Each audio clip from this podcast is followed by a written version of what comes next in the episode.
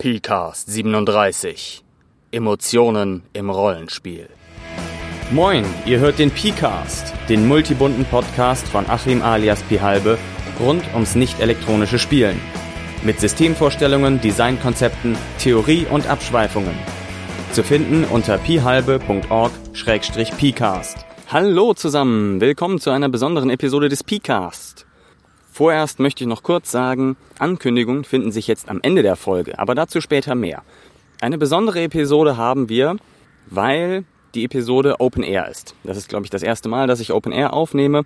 Es hat seine ganz besonderen Eigenheiten. Ich habe gerade eben schon ungefähr eine Viertelstunde lang versucht, diese Folge anzufangen, mit diversen Zügen und Autos, die hier durch stillgelegte Straßen wollten, Hunden, die spazieren gehen und alle möglichen anderen. Also hier ist echt die Hölle los. Und entsprechend wird der Hintergrund in dieser Folge nicht ganz so trocken sein, wie er sonst immer ist. Aber ähm, das ist jetzt für diese Folge mal so. Warum ich dennoch jetzt heute aufnehme, ist, man muss die Zeitfenster nutzen, die man kriegen kann. Und im Moment läuft ja der Rollenspiel-Block Karneval.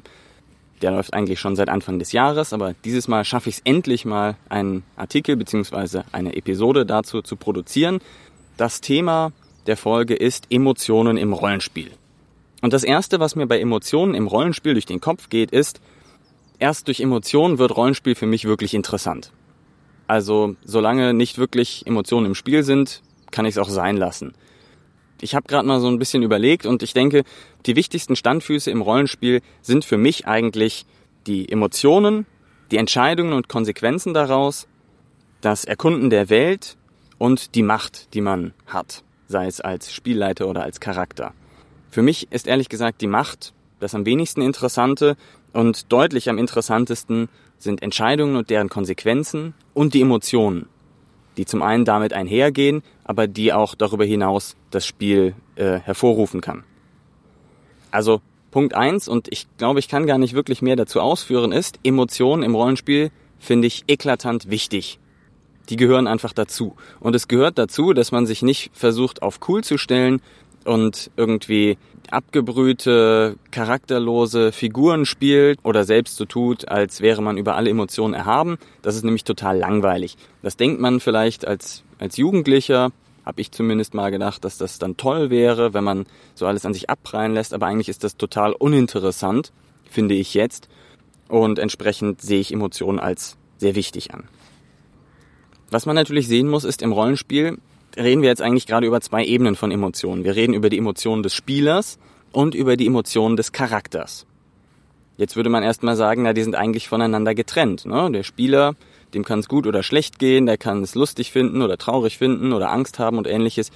Was der Charakter fühlt, muss überhaupt gar nicht daran gekoppelt sein. Das hängt ja eigentlich nur damit zusammen, was auf ihn einfließt, was in der Welt passiert, wie er so gestrickt ist.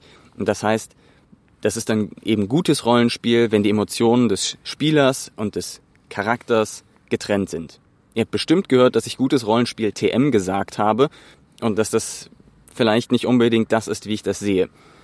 Denn emotionaler Bleed zwischen den beiden, ja, also ähm, Crosstalk, wie würde man das nennen? Äh, Quersprech. Quersprech zwischen den Emotionen des Charakters und des Spielers ist eigentlich unvermeidbar. Wenn ich als Spieler total mies gelaunt bin, dann werde ich meine großen Probleme haben, meinen Charakter als freudestrahlend, verspielt verliebt darzustellen. Das wird richtig, richtig schwer. Und ich denke mal, wenn man nicht eine gute Schauspielausbildung hat, hat man eh keine Chance. Und wenn man eine hat, dann kann man das vielleicht schaffen, aber selbst dann ist es immer noch knifflig. Und deshalb denke ich, lässt sich so ein emotionaler Quersprech nicht vermeiden. Das ist natürlich jetzt blöd, weil das heißt, dass ein Charakter, von dem man jetzt eigentlich unter logischen Gesichtspunkten erwarten würde, dass er gerade fröhlich ist, gegebenenfalls nicht so fröhlich ist, vielleicht ein bisschen melancholisch ist oder ein bisschen ärgerlich ist. Und das passt dann nicht zu diesem logischen Aufbau, wie der Charakter sich fühlen sollte. Aber da habe ich auch das Stichwort gleich schon zweimal gebraucht, nämlich logisch. Und Emotionen sind ja gar nicht logisch. Emotionen sind etwas, was, was aus uns herauskommt. Emotionen können wir nicht oder nur im sehr begrenzten Maße kontrollieren. Wir können das dadurch kontrollieren, indem wir entscheiden, was auf uns einwirkt. Aber was wir letztendlich daraus machen, das ist total schwer zu kontrollieren. Das heißt aber auch, dass man, wenn man so einen Quersprech hat, das gar nicht als Problem ansehen muss. Denn auch eine unlogische Emotion kann einen Charakter realistisch darstellen. Ja, also man hat einen Charakter, der jetzt eigentlich total happy und alles sein sollte und plötzlich ist der melancholisch oder sauer oder irgendetwas. Das kann sehr realistisch sein. Ne, dass, dass jemand eigentlich, eigentlich allen Grund hat, froh zu sein und es dennoch nicht ist. Das ist realistisch und das gibt dem Spiel neue Nuancen. Ja? Das heißt, das ist eine völlig neue Perspektive, die man da erhält. Auch eine neue Perspektive auf den Charakter. Wenn wir so eine unpassende Emotion haben, dann können das mehrere Sachen bedeuten. Das kann zum Beispiel heißen, der Charakter ist einfach spontan anders als sonst. Das kann auch heißen, der Charakter hat sich verändert oder es kann auch heißen, dass der Charakter nun etwas mitbekommen hat, was uns gar nicht aufgefallen ist. Oder es kann auch heißen, dass der Charakter etwa eine Seite an sich hat, die wir so noch nicht kennen, die uns komplett neu ist. In jedem Fall kann solcher emotionaler Quersprech dem Spiel der Handlung eine komplett unerwartete Wendung geben und das ist eigentlich für mich ein Grund, der dafür spricht, das zu benutzen und nicht dagegen spricht. Also eigentlich finde ich diesen emotionalen Bleed ganz okay. Man muss natürlich jetzt sagen, emotionaler Bleed oder Quersprech kann auch andersrum laufen. Und zwar vom Charakter zum Spieler. Und dann kann es wirklich gefährlich werden. Während es nun egal ist, was wir mit unserem Charakter machen, äh, ist es nicht egal, was wir mit unseren Spielern machen. Das heißt, ein gewisser emotionaler Quersprech an der Stelle lässt sich nicht vermeiden. Das gibt's einfach. Wenn der Charakter gewinnt, dann wird sich tendenziell auch der Spieler ein bisschen freuen. Wenn der Charakter verliert, wird der Spieler vielleicht ein bisschen traurig sein, je nachdem, ob er das gewollt hat oder nicht. Grundsätzlich würde ich da sagen, mit positiven Emotionen muss man sich da keine Sorgen machen. Das ist eigentlich nie verkehrt. Ja? Wenn sich jemand gut fühlt, weil sein Charakter sich gut fühlt, das ist immer in Ordnung. Wenn sich jemand aber schlecht fühlt, weil sein Charakter sich schlecht fühlt, damit muss man ein bisschen aufpassen. Also zum Beispiel mit Hass, mit Angst, Scham, Hilflosigkeit und solchen Sachen. Da wäre ich dann doch lieber eher etwas vorsichtig. An dieser Stelle macht nämlich eine stärkere Darstellung durch den Spieler diesen Quersprech wahrscheinlicher, weil nicht nur die Emotionen eine Auswirkung auf unseren Körper haben, sondern auch unser Körper Auswirkungen auf unsere Emotionen. Wenn wir lächeln, fühlen wir uns ein bisschen besser. Wenn wir uns anspannen und verkrampfen, dann fühlen wir uns ein bisschen schlechter.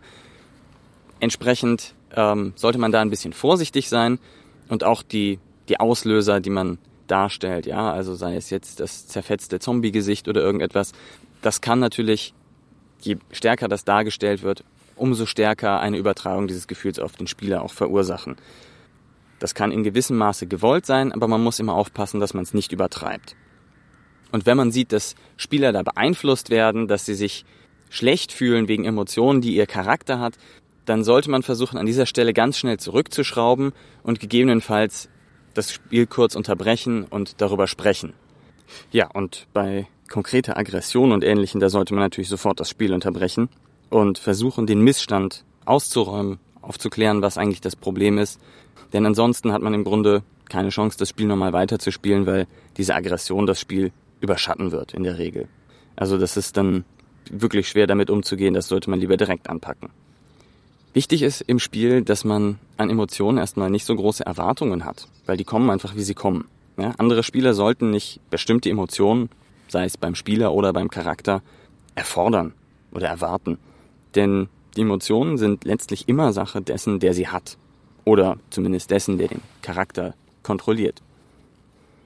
Ja, wenn man nämlich als, zum Beispiel als Spielleiter oder auch als ein anderer Spieler einem Spielercharakter Emotionen oktroyiert, dann funktioniert das nicht gut. Denn zum einen ist es ein Eingriff in das allerhoheitlichste Gebiet des Spielers.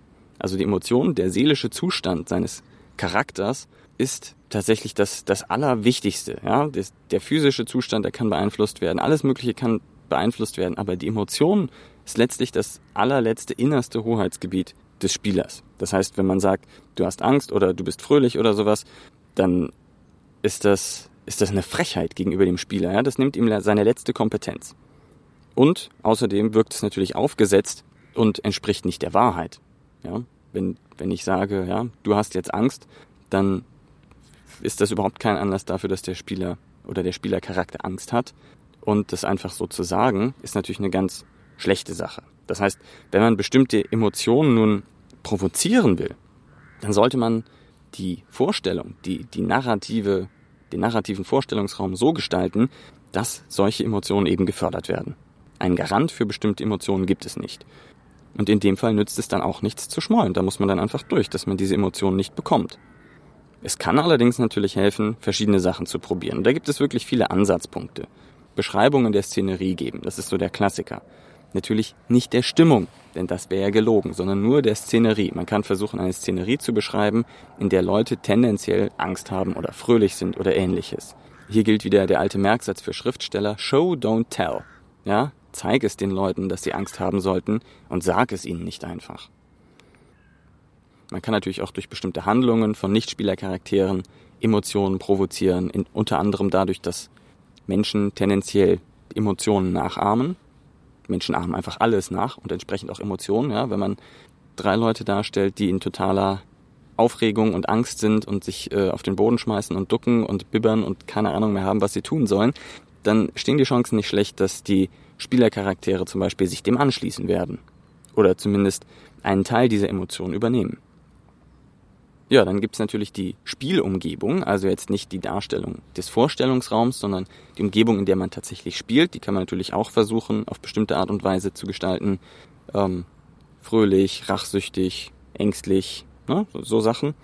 Man kann Essen und andere äh, Peripheralien, wenn es dieses Wort denn gibt, ähm, benutzen, um Stimmung aufzubauen. Gezielt eingesetzte Musik, wohlgemerkt gezielt, denn Gedudel an sich, das hilft nichts.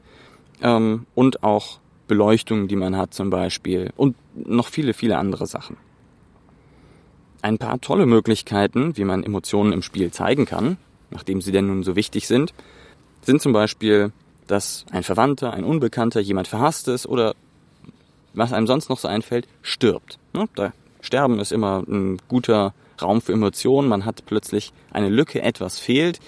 Man reflektiert vielleicht nochmal, ob man mit dieser Person richtig umgegangen ist, ob man vielleicht Fehler gemacht hat man überlegt, wie das Leben jetzt ohne diese Person weitergeht und so weiter und so fort. Also da ist viel Raum für Emotionen.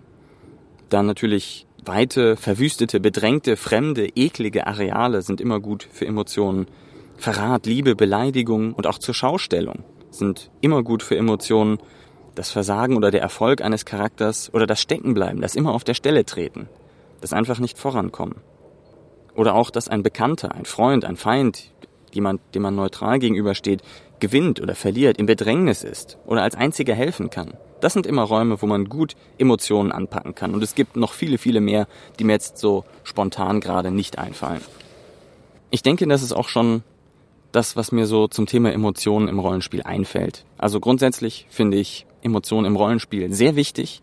Es gibt einen Bleed oder Quersprech zwischen den Emotionen des Charakters und des Spielers. Das ist unvermeidbar und das ist auch solange es den Charakter betrifft, nicht schlimm, dass diese Emotionen vom Spieler abbekommt. Bei Emotionen, die der Spieler vom Charakter abbekommt, bin ich etwas vorsichtiger und ich denke, da sollte man aufpassen, dass man eben das nicht zu stark bei den falschen Emotionen hat. Und allgemein gibt es viele, viele Orte, wo man Emotionen im Rollenspiel anbringen kann und wo man das Spiel dadurch einfach reicher, plastischer und realer gestalten kann. Dann noch die kurze Ankündigung in der letzten Episode der Fragmente zum Thema Würfeldrehen, ich glaube, das war die Nummer 17, habe ich am Anfang eine Ankündigung gehabt und naja, eigentlich waren es drei Ankündigungen, die ich schon so aufgesammelt hatte und ich dachte, na, jetzt muss ich das mal sagen im PCast. Ist dann ein bisschen länger geworden, vor allem im Verhältnis zur gesamten Folge. Da gab es ein bisschen, ja, ich sag mal, Rügen von ein paar Hörern, insbesondere Stammhörern, die das so nicht gewohnt waren. Und deshalb werde ich jetzt Ankündigungen am Anfang der Folge ankündigen und später äh, dann die Ankündigung machen am Ende der Folge. Genau, so wie ich es jetzt getan habe. Dann danke ich euch fürs Zuhören. Ich hoffe, es war erträglich, eine Open-Air-Folge zu haben. Ich hoffe, es gab viele schöne Beiträge im Blog Karneval. Ein paar habe ich schon gelesen und teils ja sogar schon verarbeitet hier in diesem Podcast. Und ich freue mich, dass ihr zugehört habt. Ich freue mich immer über Feedback, Anregungen, Kommentare, und dergleichen mehr. Und dann würde ich sagen, wir hören uns demnächst. Bis denn, macht's gut. Vielen Dank fürs Zuhören. Wenn ihr Anregungen, Kritik oder eigene Erfahrungen oder Theorien anbringen wollt, dann schickt sie doch als Text oder Sprache an pcast.phalbe.org. Auf bald!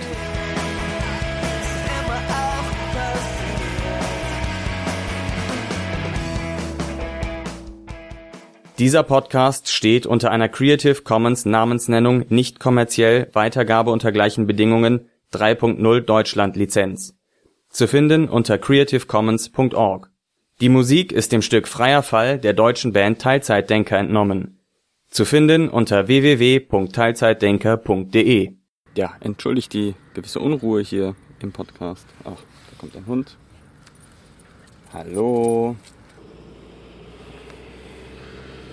Was ist denn nun schon wieder? Was wollen die denn alle hier langfahren? Es ist ja nicht zum Aushalten. Ja, hier ist besetzt gerade. Analogspieler.de Spiele auf die Ohren.